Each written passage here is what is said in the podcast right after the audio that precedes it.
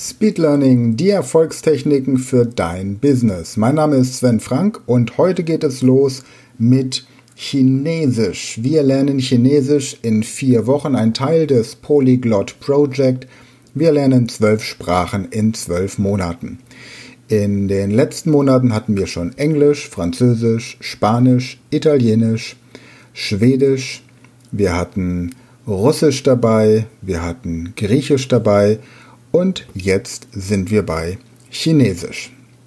So, in der letzten Podcast-Folge habe ich dir gesagt, was du brauchst, um dieses Chinesisch-Training hier im Rahmen des Podcasts mitzumachen. Zum einen empfiehlt sich das Buch Gemalte Wörter von Eduardo Faziolo, 214 chinesische Schriftzeichen vom Bild zum Begriff. Dazu komme ich gleich.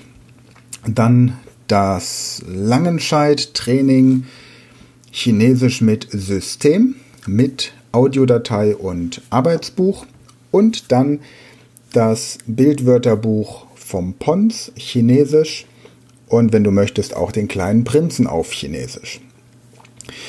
So, jetzt fangen wir mal an mit dem schönsten Teil und gleichzeitig auch dem kompliziertesten für uns Langnasen aus Europa die chinesische Schrift.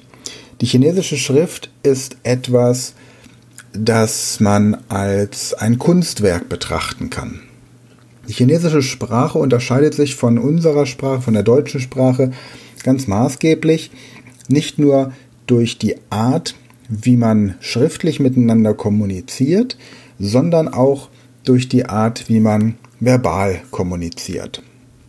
Jetzt ist Chinesisch im Vergleich zu den anderen Sprachen, die wir bislang hatten, so ein bisschen exotischer für uns. Ja, das liegt einfach daran, dass es keinen gemeinsamen Wortschatz gibt. Es gibt keine gemeinsamen Wurzeln. Bei den anderen germanischen Sprachen, bei den romanischen Sprachen oder bei den slawischen Sprachen, da ist es einfach so gewesen, dass durch die ganzen Völkerwanderungen und auch durch viele Eroberungen die Sprachen sich ziemlich miteinander vermischt haben. Mit dem Chinesischen ist das anders. Die Chinesen sind zu selten in Europa gewesen, als dass sie maßgeblich unsere Sprache hier hätten beeinflussen können. Deswegen gibt es nun zwei Möglichkeiten, sich dem Ganzen zu widmen. Das eine ist die schnell und schmutzig Variante, das heißt, du lernst wirklich nur die Sprache und vertraust notfalls darauf, dass du mit Englisch weiterkommst, wenn du jüngere Chinesen dann irgendwo im Land triffst. Die andere Möglichkeit ist aber, dass du dich öffnest für diese Kultur. Und wenn du dich dazu entschließt, dann ist dieser Podcast für dich auch so ein bisschen das Richtige, weil du mit der Schnell- und Schmutzig-Technik tatsächlich nicht weit kommen wirst im Chinesischen. Es gibt, wenn du asiatische Sprachen lernen möchtest, keine Abkürzung. Du musst auch in die Kultur und in das traditionelle Kulturverständnis, das Erleben der Philosophie und des Menschenbildes eintauchen. Ansonsten wirst du eine asiatische Sprache nicht meistern. Gut, schauen wir uns also jetzt mal an, wie man sich zunächst mal der Schrift ähm, ein bisschen annähern kann. Wenn du dieses Buch Gemalte Wörter, Wörter von Eduardo nimmst, dann wirst du hier sehr viele Erkenntnisse bekommen darüber, wie die chinesische Schrift aufgebaut ist. Also zum Beispiel, was haben wir denn hier für ein Wort?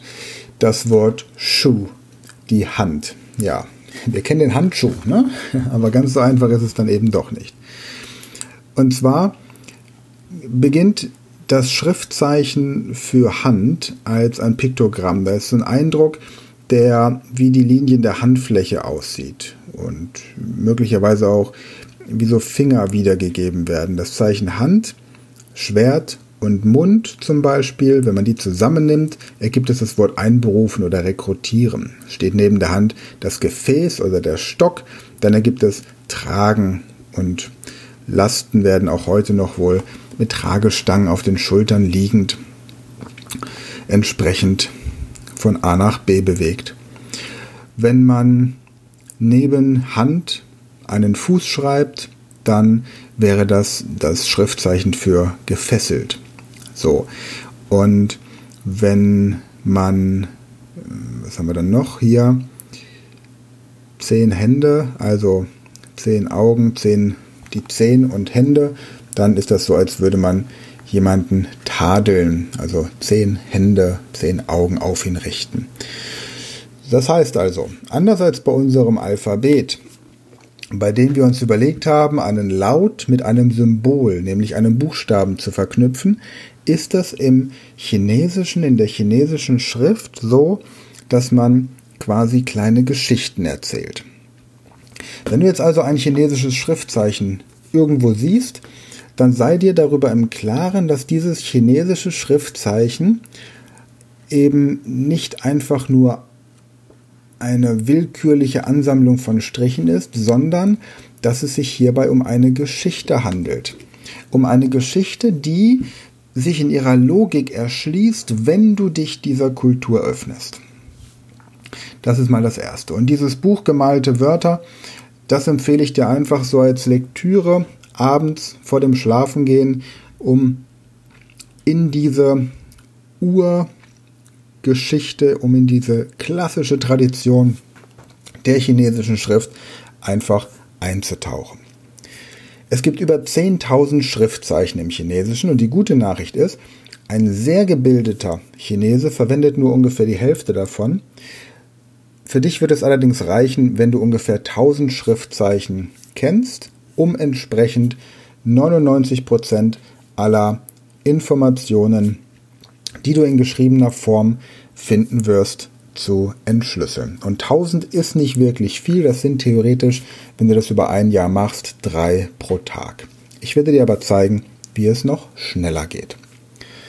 So, jetzt da du verstanden hast, dass die chinesische Schrift etwas Außergewöhnliches ist und wenn du die chinesische Sprache wirklich meistern möchtest, kommst du um das Erlernen der Schrift nicht herum.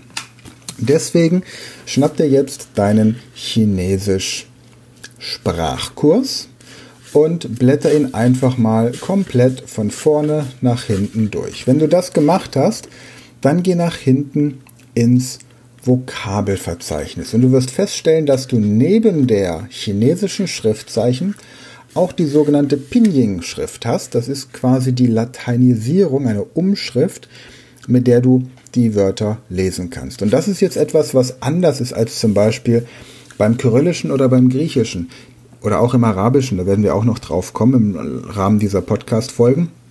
Bei Sprachen, die einem Alphabet folgen, wie unsere, oder eben die arabische, chinesische, äh, arabische, ähm, russische oder arabisch, kyrillisch, griechisch und sowas, da wirst du nicht umhin kommen, das Alphabet zu lernen. Hier hast du beim Lesen auch immer diese Pinyin-Umschrift. Nur wenn du dann in China bist, wirst du natürlich viel auf Englisch erleben aber die tatsächlich wertvollen Dokumente, die du möglicherweise entschlüsseln möchtest oder vielleicht auch musst, die werden entsprechend in der klassischen chinesischen Schrift sein. So, und jetzt schau dir mal hinten das Wörterverzeichnis durch und schau dir erstmal an, welche Schriftzeichen dir möglichst leicht vorkommen. Ja? Also zum Beispiel das Schriftzeichen für 8 sieht aus wie ein Vulkan, nach oben offen, also unendlich, ähnlich wie bei uns auch. Und dann schau dir nebenbei an, wo du, ne, wir machen es anders. Fang erstmal an und schau dir an, welche Schriftzeichen dir wirklich leicht vorkommen, weil sie aus maximal, sagen wir mal, vier Strichen bestehen. Auch das Wort für Nein, das Schriftzeichen für Nein. Dann haben wir das Schriftzeichen für groß, das Schriftzeichen für Haupteingang, das Schriftzeichen für Mensch oder auch für gewürfelt, solche Sachen.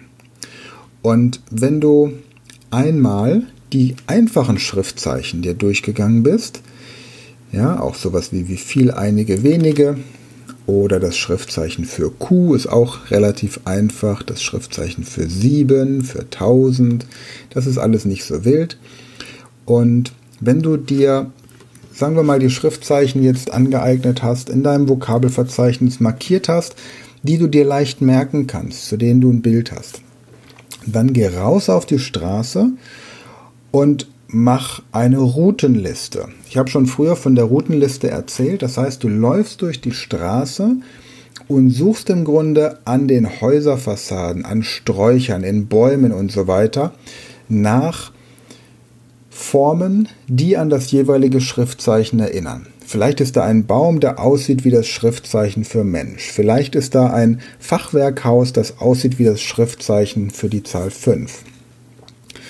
Und nimm dir dann, sagen wir mal, pro Tag 20 Schriftzeichen vor, von denen, die du dir leicht merken kannst und such dir eine Route raus, die du jeden Tag gehst und assoziiere diese Schriftzeichen mit der entsprechenden deutschen Bedeutung an dieser Stelle deiner Route.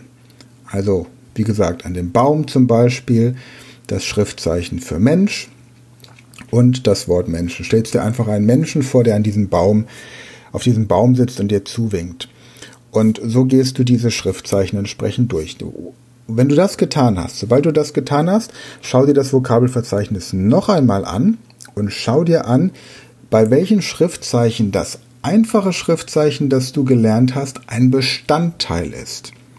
Und markiere die auch. Mach das jetzt einfach mal im Laufe der Woche, dass du so viele Schriftzeichen wie möglich auf deiner Route ablegst. Du solltest im Idealfall, wenn du ein bisschen fleißig bist, 100 bis 200 Schriftzeichen auf diese Art und Weise innerhalb der nächsten Woche lernen können. Und wenn du soweit bist, dann erzähle ich dir nächste Woche, wie du dann in die sprechende chinesische Aktivität kommt. Also wie du sprechen, die Aussprache und so weiter lernst. Auch da wirst du feststellen, dass Chinesisch eine Sprache ist, bei der es hilfreich ist, wenn du ein musikalischer Mensch bist. Und wenn du nicht musikalisch bist, wirst du ein bisschen musikalischer durch die chinesische Sprache. In diesem Sinne, freue mich auf nächsten Donnerstag. Bis dahin gute Zeit und ansonsten hören wir uns am Sonntag mit einer neuen, spannenden Podcast-Folge.